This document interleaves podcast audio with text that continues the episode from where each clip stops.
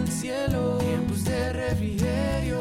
Es tu tiempo en la palabra de Dios. Muy buen día para cada uno de nuestros oyentes. Sean bienvenidos una vez más a este espacio, el devocional de tiempos de refrigerio Filadelfia en esta semana de salvación. Es para mí un gusto y un placer presentarles al pastor Edgar Quijano de la Iglesia del Río de Avivamiento desde el departamento del Tolima en Colombia. Un hombre de Dios que nos enseñará la palabra durante esta semana. Así que espero que cada uno de nuestros oyentes sea edificado en Dios y que Él mismo sea hablando a cada una de sus vidas y de sus corazones. Los dejo con el pastor. Dios les bendiga. Un saludo muy cordial para la pastora Nidia Ponte por darme el privilegio de accesar a millones de personas en el mundo que siguen este tiempo devocional.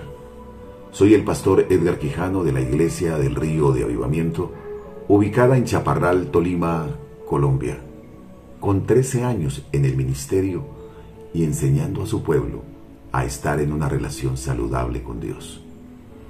Y hoy vamos a comenzar esta serie de reflexiones con un tema maravilloso.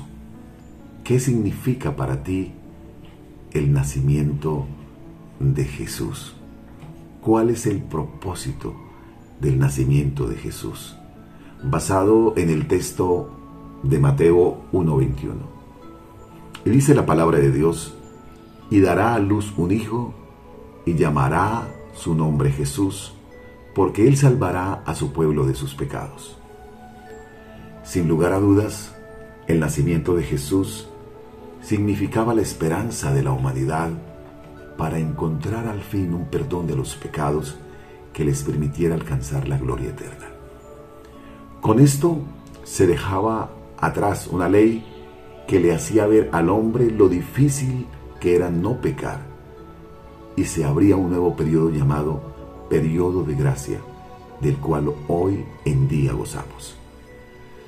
Cuando el ángel se le presenta a José, le hace ver la importancia de que se mantuviera con María, pues éste estaba pensando en dejarla para no deshonrarla.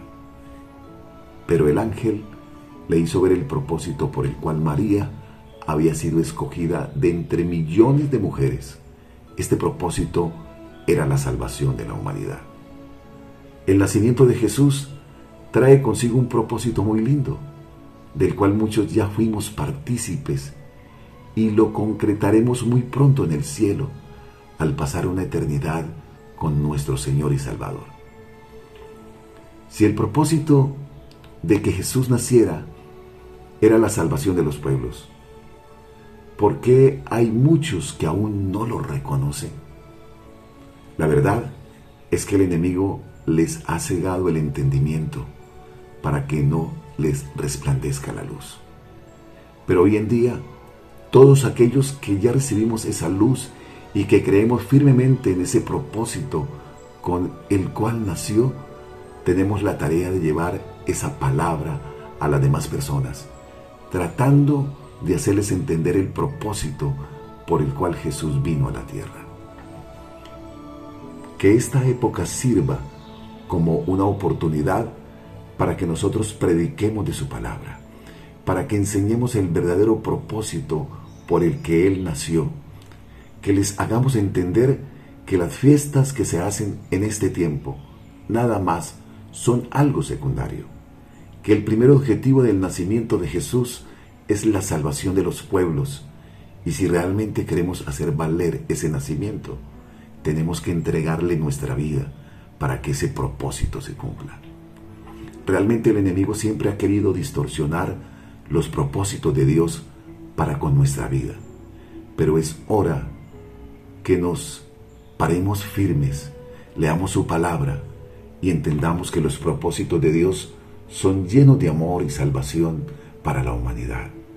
Que nosotros, como luz del mundo, podamos quitar venda de los ojos y más allá de cualquier fiesta, podamos entender cuál fue el principal propósito de la venida de Jesús, esto es, la salvación de los pueblos.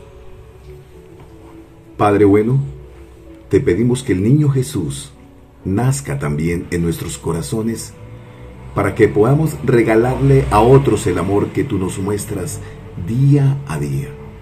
Ayúdanos a reflejar con nuestra vida tu abundante misericordia.